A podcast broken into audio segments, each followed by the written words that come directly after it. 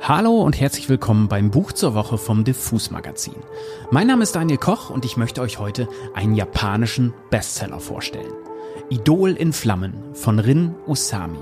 Wie schon in der letzten Folge geht es dabei wieder um eine Geschichte aus der Welt des Fanseins. Diesmal im japanischen Pop.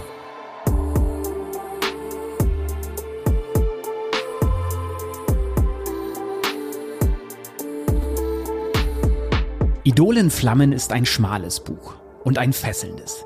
Und eines, das mich leider hart enttäuscht hat. Wobei das ein wenig zu harsch formuliert ist. Sagen wir so, ich hätte mir etwas mehr von diesem Buch erwartet.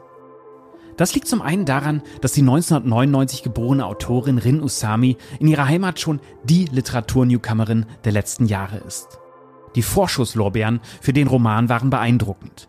Und das obwohl Idol in Flammen gerade mal 125 Seiten lang ist und man schon fragen könnte, ob es nicht doch eher eine Novelle ist. Ich war außerdem gehypt, weil es in dem Buch um das Fantum im J-Pop geht. Mein persönliches Interesse gilt zwar eher dem koreanischen Pop, aber auch in Japan wird Popmusik oft wie Profisport aufgezogen und die Stars heißen wie im K-Pop Idols. Da gibt es also schon einige Parallelen. Die Verbindung zwischen den sehr leidenschaftlichen Fans und diesem durchkommerzialisierten professionellen Musikbetrieb hat meiner Meinung nach immenses erzählerisches Potenzial. Was wir ja schon in der letzten Folge bei Esther Yees Roman Your Name gesehen haben. Auch das Setting von Idol in Flammen hatte in meinen Augen einen großen Reiz. Die Ich-Erzählerin Akari ist leidenschaftlicher Fan von Masaki, einem Mitglied der Band Masa Masa. Zu Beginn der Story erfährt Akari, dass Masaki eine junge Frau im Affekt ins Gesicht geschlagen haben soll. Ein Skandal, der zu einem Shitstorm führt und seine Gunst bei den Fans zu Recht sinken lässt.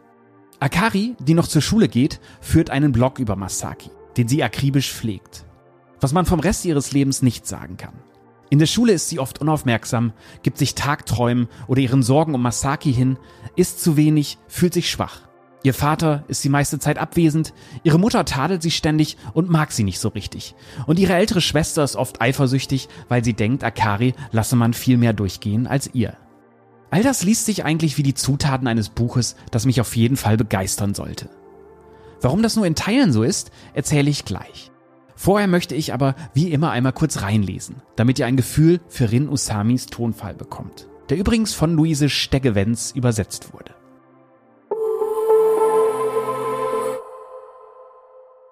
Ich bewege mich immer drei Schritte nach vorn und wieder zwei zurück. Trotzdem habe ich es irgendwie auf die Highschool geschafft und dort mein Idol wiederentdeckt.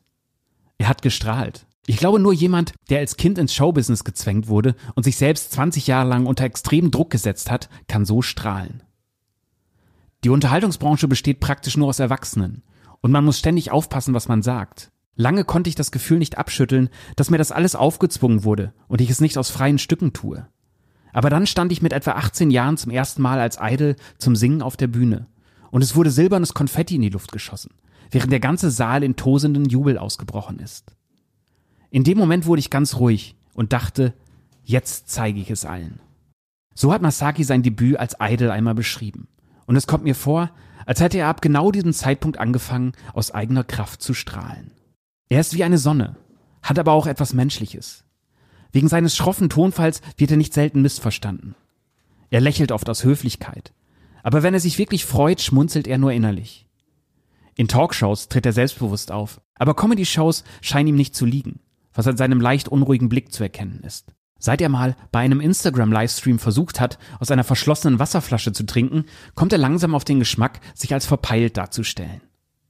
Selfies macht er aus ungünstigen Winkeln, was okay ist, weil er sowieso immer gut aussieht. Aber Gegenstände kann er richtig gut ablichten.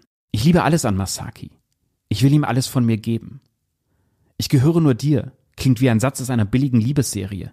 Aber es stimmt wirklich. Es reicht mir, dass Masaki einfach nur da ist und ich ihn sehen kann. Und ich habe null Verständnis für das, was Leute wie Katsu-san und Saisho sagen, dass ich mich für echte Jungs interessieren sollte. Freundschaften, Partnerschaften, Bekanntschaften, Familie. Es gibt so viele Arten von Beziehungen auf dieser Welt, die sich gegenseitig bedingen und täglich minimal verändern. Menschen, die immer nur auf Gleichberechtigung und Gegenseitigkeit aus sind, meinen einseitige, unausgewogene Beziehungen seien ungesund. Es ist sinnlos, ihm nachzuhängen, wenn er sowieso kein Interesse an dir hat. Warum kümmerst du dich noch um eine Freundin, die dir nichts zurückgibt? Solche Sätze hört man doch ständig. Aber ich will gar nichts zurückhaben. Und es regt mich auf, wenn mich Leute deshalb ungefragt bemitleiden. Mein Idol einfach nur zu lieben, macht mich glücklich. Es reicht mir, und es soll sich bitteschön niemand einmischen. Ich wünsche mir keine Beziehung, bei der wir beide etwas füreinander empfinden. Wahrscheinlich, weil ich so, wie ich jetzt bin, gar nicht von ihm gesehen oder akzeptiert werden will. Es ist ja nicht gesagt, dass er mich im echten Leben mag. Und ich weiß auch nicht, ob es mir Spaß machen würde, ständig mit ihm zusammen zu sein. Das ändert natürlich nichts daran, dass ich vor Aufregung platze, wenn ich mich bei einem Event ein paar Sekunden mit ihm unterhalten und ihm die Hand schütteln kann. Aber ich finde, dass in der Distanz, die durch ein Handy oder Fernsehbildschirm oder den Abstand zwischen Bühne und Publikum entsteht, etwas Rücksichtsvolles und Tolerantes liegt. Unsere Beziehung wird niemals durch irgendetwas, das wir sagen, enger. Sie geht aber auch nicht kaputt, weil ich etwas falsch mache. Die Anwesenheit einer Person auf eine gewisse, immer gleiche Entfernung zu spüren, kann meiner Meinung nach ein Gefühl von Sicherheit vermitteln. Aber vor allem fühle ich mich am glücklichsten, wenn ich mein Idol anhimmele, wenn ich ihm alles gebe, wenn ich ganz darin aufgehe, selbst wenn die Beziehung völlig einseitig ist.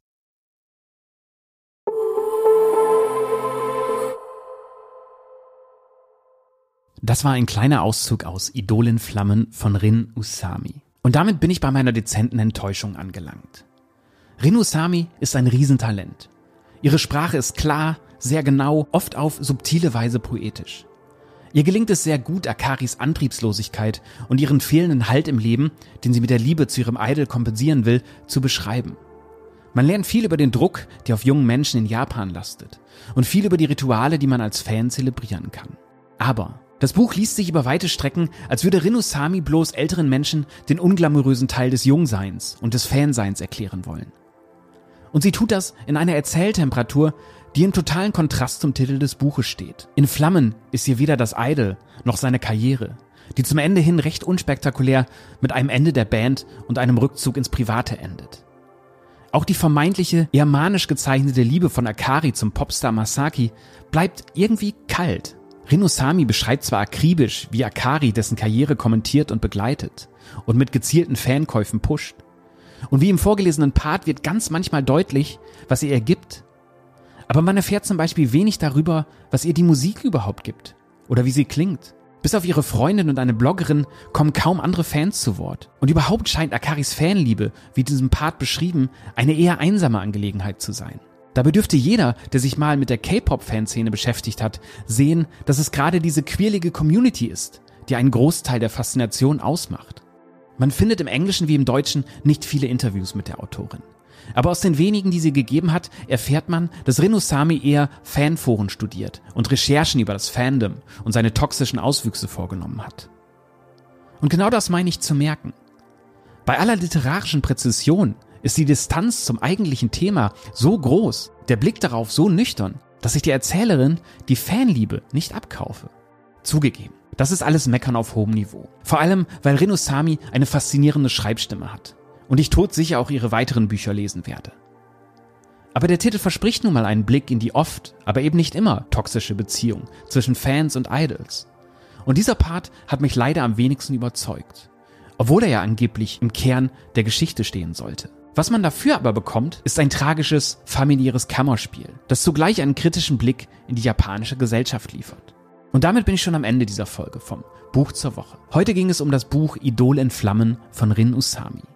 Es ist soeben auf Deutsch erschienen in der Übersetzung von Luise Steggewenz. Und zwar beim Kiwi Verlag. Mein Name ist Daniel Koch und ich sage wie immer Tschüss und bis zum nächsten Buch.